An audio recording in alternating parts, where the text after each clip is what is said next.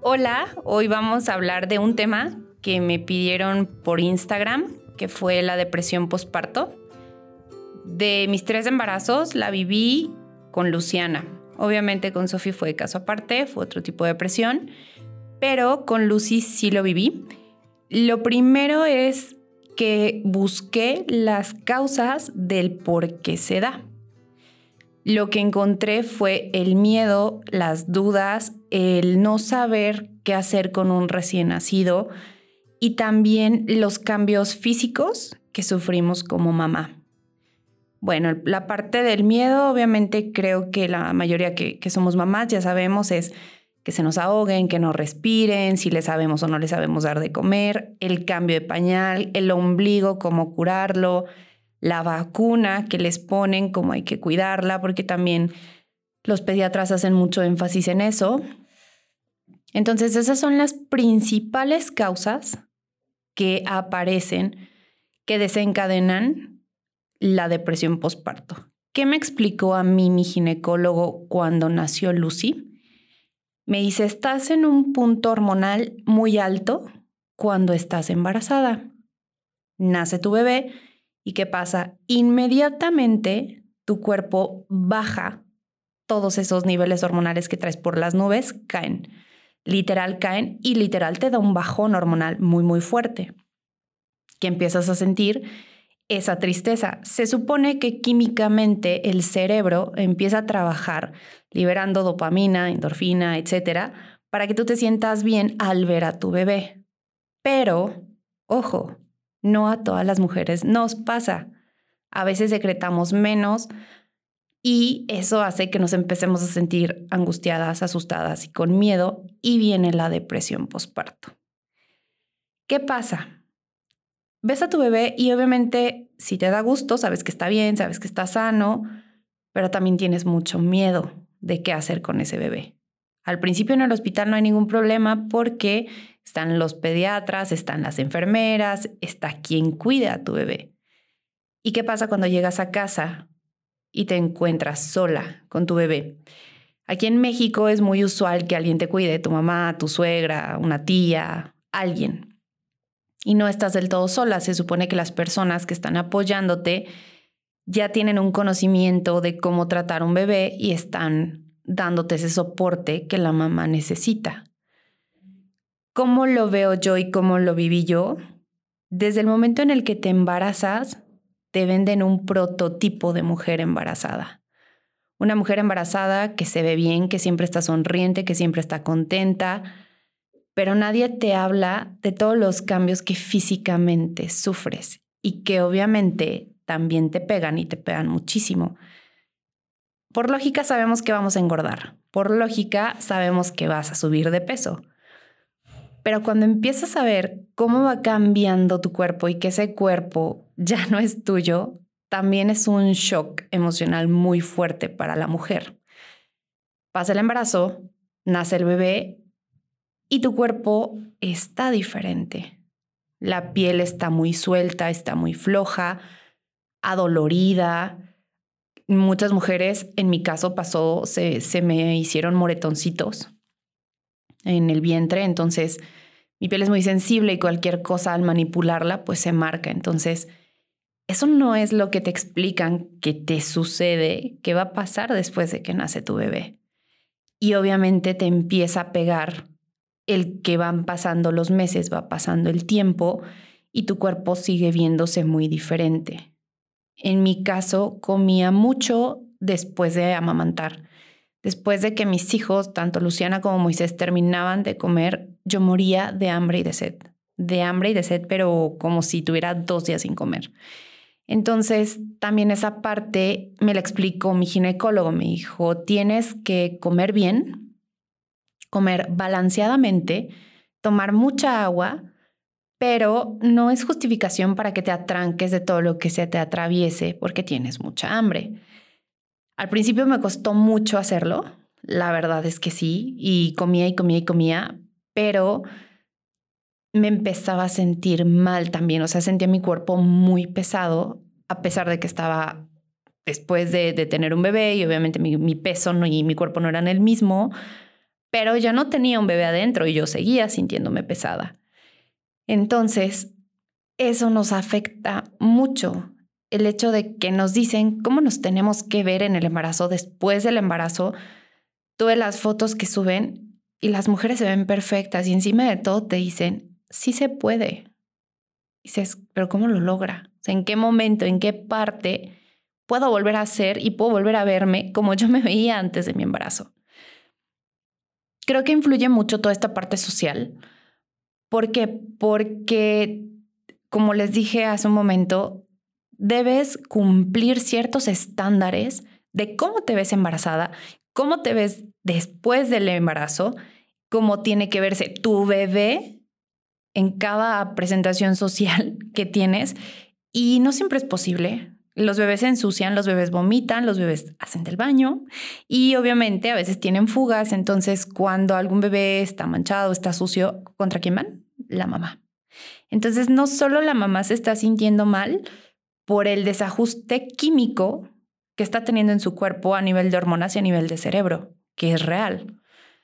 Se está sintiendo mal porque se está viendo al espejo y si ciertamente estamos conscientes de que nuestro cuerpo iba a cambiar, no es fácil aceptar el cuerpo que estás viendo ahora con estrías, con celulitis, con las pompis y las boobies caídas. Tu cuerpo está flácido, tu cuerpo se siente débil y eso no es nada fácil. Hay mujeres que hacen ejercicios durante el embarazo y sí, ciertamente también se ha comprobado que ayuda mucho, pero en el caso de las que hemos tenido embarazos de alto riesgo o no podemos hacer algún otro tipo de actividad y llegamos a este punto de cómo nos vemos después, es muy difícil. Y luego, nuevamente, aparece la sociedad diciéndote, oye, pero ya pasaron tres meses, ya pasaron cuatro meses y te ves igual. Pensé que todavía tenías al bebé adentro. Dices, ¿qué onda? O sea, ¿por qué? No, no, no es fácil volver a tener el cuerpo que tenías antes y no es fácil lidiar contigo en el espejo todos los días, sabiendo que diste vida, sabiendo que albergaste un ser, pero que no te sientes bien contigo. Y obviamente ahí se hace presente la depresión posparto. Ahí está latente, ahí está viviendo contigo día a día, alimentada de tus inseguridades, más las que te suman los que están a tu alrededor. Entonces, es un proceso complicado como mamá vivir, sí. Ah, si estás pasando por esto, te recomiendo mucho que sí lo hables con tu ginecólogo. A mí el mío sí me, sí me ayudó mucho. Nunca me dio nada para tomar, ni mucho menos. Simplemente platicaba mucho conmigo cada consulta y me empezaba a explicar las diferentes etapas posparto que iba a tener. Obviamente en algún momento me dijo, cuando la bebé, en este caso que era Lucy, empiece ya con papillas y con otro tipo de alimentos, tú vas a empezar a poder comer diferente porque ella ya no va a ser dependiente y demandante de tu leche. Entonces, cuando ella empiece con otro tipo de dieta, tú vas a poder empezar con otro tipo de dieta. ¿Por qué? Porque también siempre me hizo mucho hincapié en comer sanamente, en no retacarme de harinas, en no llenarme de dulces, en, en que fuera muy selectiva en sí frutas y verduras y cereales y carnes, pero no las papitas, no los dulces, no los refrescos, no el café. O sea, sí, sí cuido mucho mi alimentación durante el embarazo y después del embarazo. Yo a mis dos hijos los amamanté por un año. Literal, del día que cumplieron un año, ese día se les acabó la leche. Y cuando yo terminaba de darles leche, empezaba yo a cuidarme, a tener un régimen alimenticio diferente.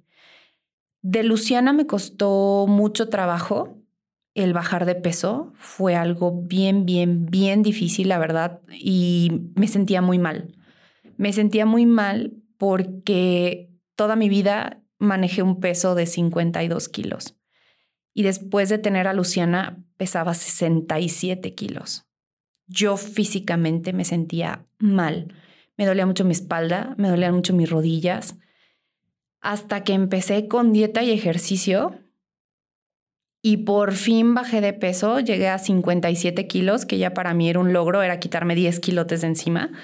Todavía, obviamente, me faltaba para los 52, pero yo comprendía que ya no era la Ana soltera, la Ana que no tenía hijos, ya era una Ana, mamá de dos niñas, entonces mi cuerpo ya había pasado por un proceso diferente lo que aquí en México llamamos embarnecer. Bueno, ya había embarnecido yo, entonces esos cinco kilitos extra que traía yo, por así decirlo, de los 52 que toda la vida pesé, bueno, ya no eran tan molestos. De Moy fue muy diferente. De Moy bajé muy rápido y mi ginecólogo también me dijo, la lactancia de un varón es mucho más demandante que la de una niña y de verdad que sí fueron muy diferentes. Lucy comía muy bien, pero Moisés literal era hasta secarme, o sea, que ya no le saliera una gota de leche en ese momento, él me soltaba. Antes no. Y eso también me ayudó mucho a, bajar más rápido de peso y a sentirme un poquito mejor, ya no tan mal conmigo misma.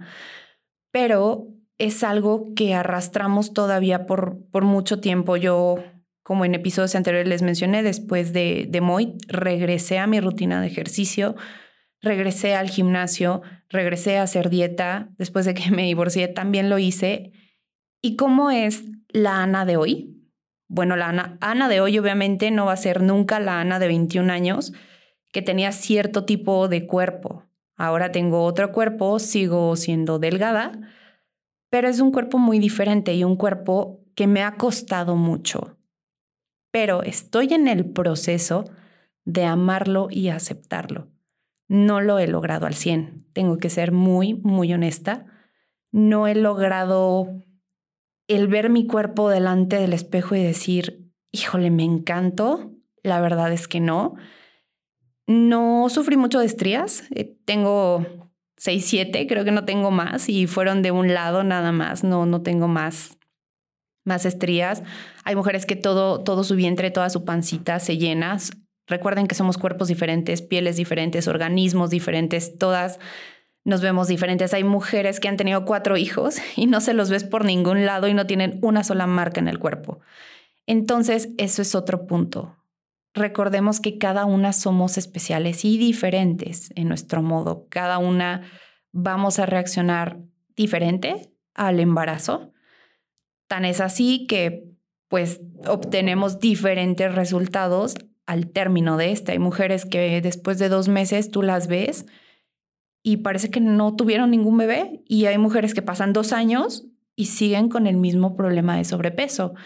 Entonces, hay que adaptarnos un poquito a lo que somos, ver nuestra realidad. Por eso les digo, háblenlo mucho con su médico, platíquenlo mucho con su doctor y en el caso de, mi ginecólogo, de verdad que me dio paso a paso a paso, me explicó, me desglosó muy bien cómo iba a ser y cómo iba a pasar toda esta etapa. Cuando yo bajé de peso de Lucy, sinceramente sí me ayudó mucho con, con esa depresión. ¿Cuánto duró mi depresión? Más o menos fueron como siete, ocho meses. Los primeros siete, ocho meses de vida de Luciana, yo lloraba mucho yo lloraba demasiado porque tenía mucho miedo y me acobardaba de ciertas situaciones. Al principio, obviamente, mi mamá estuvo conmigo los primeros 40 días. Ella estuvo al pie del cañón. Como les dije, ella es enfermera, entonces prácticamente tenía ayuda VIP yo y tuve eh, conocimientos VIP de alguien que sabía tratar muy bien, porque aparte ella trabajó en el hospital infantil, entonces pues mi mamá se la sabía de todas a todas, ya había creado dos hijas y bueno, como 300 bebés antes. Entonces me explicó muy bien las cosas y sabía hacerlas.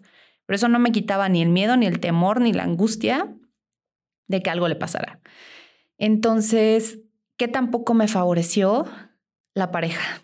Eh, yo lloraba mucho y él, lejos de, de ver qué tenía, voltaba y me decía, otra vez estás llorando.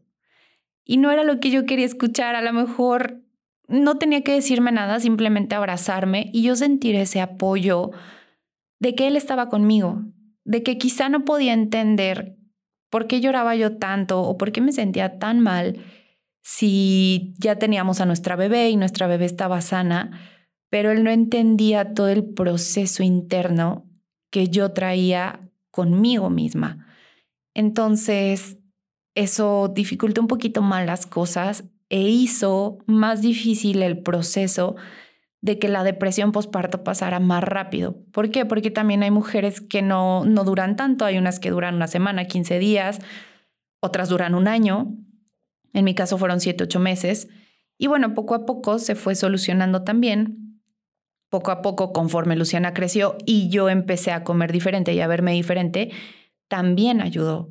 Entonces, es como todo lo que hemos manejado dentro del podcast, vivir los procesos a nuestro ritmo y no, no salirte o no querer evadirlo por no querer hacer sentir mal a tu pareja, a tu mamá, a tu hermano, a tu prima. Simplemente hay que vivirlo y hay que entenderlo. No estás mal por sentir depresión posparto, no estás loca porque estás llorando y tienes a tu bebé, es algo totalmente normal médicamente está comprobado que sufrimos cambios químicos, hormonales, mucho, mucho, muy fuertes y no es tan fácil recuperarte de ese bajón que tienes y no es fácil recuperarte de ver tu cuerpo diferente a lo que tú conocías antes y es un proceso también de mucha paciencia y mucho amor propio, que cuesta, cuesta muchísimo. Yo como se los acabo de decir, sigo en ese proceso después de 11 años de mi primer embarazo y después de 5 años del último embarazo, que todavía ciertas partes y ciertas zonas de mi cuerpo no me convencen, no me agradan. Y después recuerdo que soy mamá de tres niños y yo misma me echo porras a mí misma y digo, Ana, para ser mamá de tres niños te ves muy bien, te ves muy guapa, échale, apriétale más al gym, come mejor. Entonces yo misma me motivo y creo que es algo que a todas nos sirve. O sea, vete al espejo, échate porras, échate ánimos y tienes que seguir para adelante. Cuesta un buen, sí, sí cuesta, pero no es imposible, en serio que no. Y, poco a poco uno va cambiándose el chip, va cambiando de actitud y le vas tomando otro sentido y otro sabor a la vida. Y, y sí suena muy gracioso pero sí, de verdad, yo me veo y digo, no, después de tres estás muy bien, reina. Entonces, no pasa nada con una sonrisa y trabajando poco a poco en lo que queremos. También quiero aprovechar para invitarlos e invitarlas a que le den seguir en Spotify para que cada miércoles estén súper al pendiente de lo, que, de lo que sale aquí. Temas que ustedes nos pidan, vamos a trabajar también por ahí con algunos especialistas y ya ellos nos den su punto de vista. Y en redes sociales, Facebook e Instagram, estamos como después de ti podcast para que le den seguir. Y ahí pues bueno, vamos a estar subiendo por ahí cositas interesantes para que les lata, nos sigan y bueno, esta comunidad vaya creciendo. Un beso, bye.